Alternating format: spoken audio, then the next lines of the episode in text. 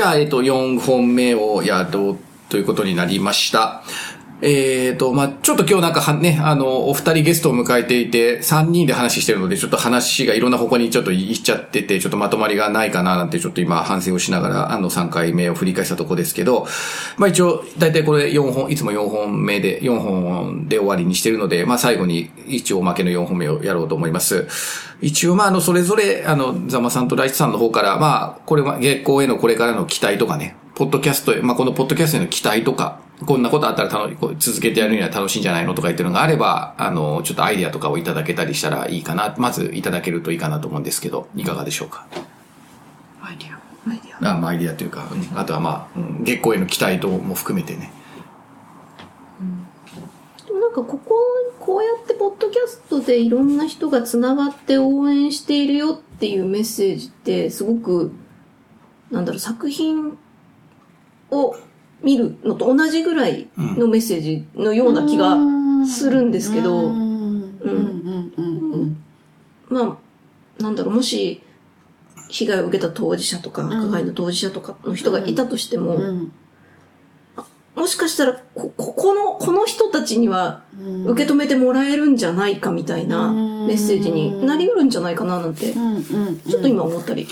あ加害当事者の声聞きたいね。そう、本当はすごく、加害当事者。なるほど。なかなかそれは聞けないだろうなと思うけど、でも兄弟間の性虐待とかでさ本人もかと加害者も子供だった場合とかって、やっぱりその体験ってなんかこう外に出せずに持ってる人っているよね。あのアヒルの子って見ました、うん、見た見た。ああ、見てます。うん。うん。ねあれとかもお兄ちゃんはまだ子供だったんだよね,、うん。うん。小野さやかさん。そうそうそうそう。すごい見てるね。結構ね、ライさんと映画の趣味が合うんじゃないかっていうふうにちょっと思います。はい。うん、そうそう。だから当事者も語る場が必要だし、当事者になりそうな自分みたいなものを語る場所もあったらいいんだろうなっていうふうに思います。私はやっぱり、うん人は思ってることを全て受け止められる場が必要だと思っている、うん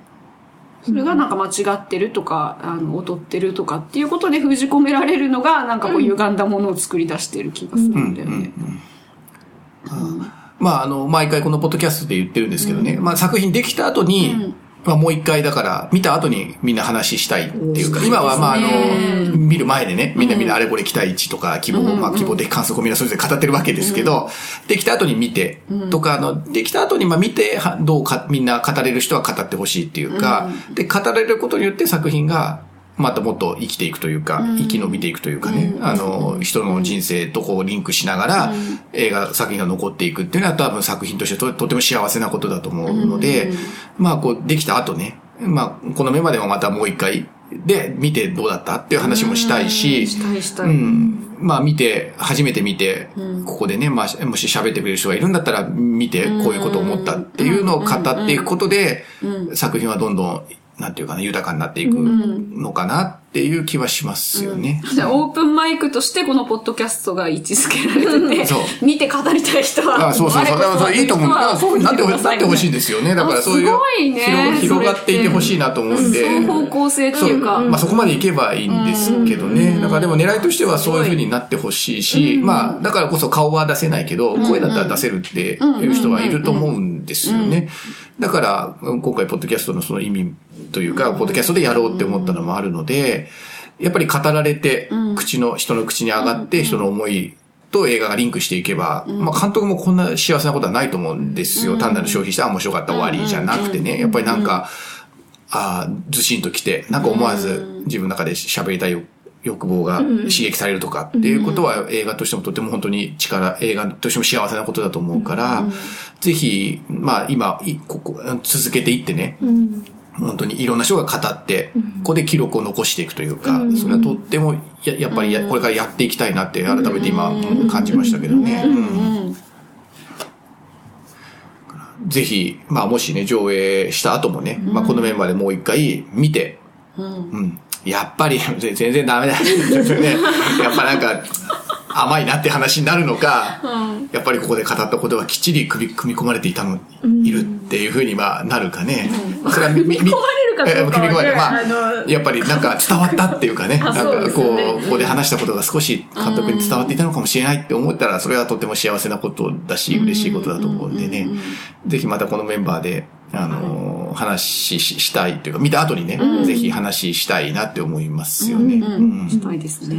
じゃあそこはじゃあ一応出演あれですね、してもらえそうな感じなので、ぜひ、はい。はい。まあ、来いつ上映になるかは一般上映されるかはね、わかりませんけど、またぜひ、いやあの、この場で話をしていただければなと思いますね。はい。はいお願いします。は。はいい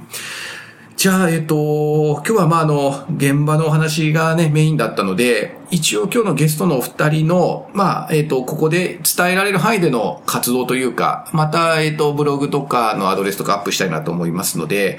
えっと、ちょっとその辺で宣伝も、宣伝というか告知を少しできればなと思いますが、ライチさんの方から何かこの場で、あの、今日聞いてる方に伝えられることがあれば、あの、告知を一つお願いできればなと思うんですけど。はい。えっ、と、私は、まあ、今日語る場がないってしょっちゅう言ってたんですけど、語る場を作る活動をしていて、まあ、話を聞いてもらえる機会ってもう万人に保障されるべきだと思っているんですね。で、あの、個人的にはカフェなどを使って、えっ、と、1ヶ月に1回か2回ぐらい、20分500円で聞きますっていう、聞きカフェっていうなんか、あの、活動をしていたり、あとはリスニングママプロジェクトっていう、これは未就学児のママと、えっと、あと妊婦さん限定なんですけど、私だけじゃなくって、ある程度研修を積んだ、あの、メンバーが、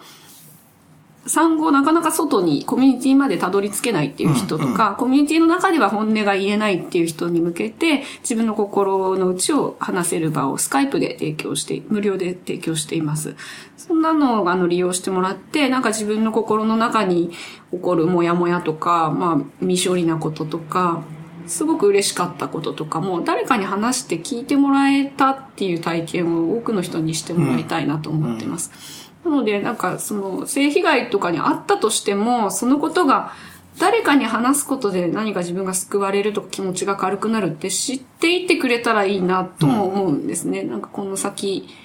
どんな、あの、性被害に限らず困難にあった時に、あの、人に話すことで救われるよっていうことを、なんかちょっと今日この機会に、うんあの、お伝えできたら嬉しいです。はい。ブログとかやられてますはい。よね。ブログも、あと、リスママプロジェクトのブログもあるので。あるんですね。はい。じゃあそこの辺は、えっと、アップした時にホームページにアドレスを載せますので、多分、あの、このポッドキャストの良さは、声のね、それぞれ個性がすごくあるっていうところが、ポッドキャストだとよりリアルに伝わるんじゃないかと私すごく感じるんです。で、まあはい今日のライチさんの声を聞いて、もっと声聞きたいとかね、この声に反応するっていう感覚って多分あると思うんですよ。なので今日のあの、あの、聞いて、聞かれてね、ライチさんの声にもし反応したりとか、もう少し進んでみようか、繋がってみようかって思う方がいたら、えっ、と、ホームページから飛んでいただいて、あの、ライチさんにアタックして、あの繋がる、アクあの、アクションを起こしてもらえると、まあ、反応してもらえるかなっていう感じですかね。はいはい。わかりました。じゃあ、えっ、と、ザマさんは、えっ、と、さっきごめんなさい、プレパークの話をちょっと軽くしたんですが、はい一応プレパークの活動をやられてるってことなので、まあ若干プレパークとは何かと、今どんな活動をしてるかっていうのを、あの、社会的に活動してるかっていうのをちょっと紹介していただけるといいかなと思うんですけど。はい、えっと、プレイパークって、最近なんかテレビにちょっと出たり、新聞にちょっと出たりしてるんですけど、いろんなこう、公園の禁止事項を廃止した遊び場で、まあ子供が自由に自分の、こう、気持ちで遊ぶみたいな、主体的に遊ぶっていう場を、まあ地域の人たちが作っていくっていうような場所なんですけど、だから、例えば通常の公園で禁止されている火を焚くとか、穴を掘るとか、水を流すとか、そういうことも自由にできたりしています。で、なんでそこにこう行ったかっていうと、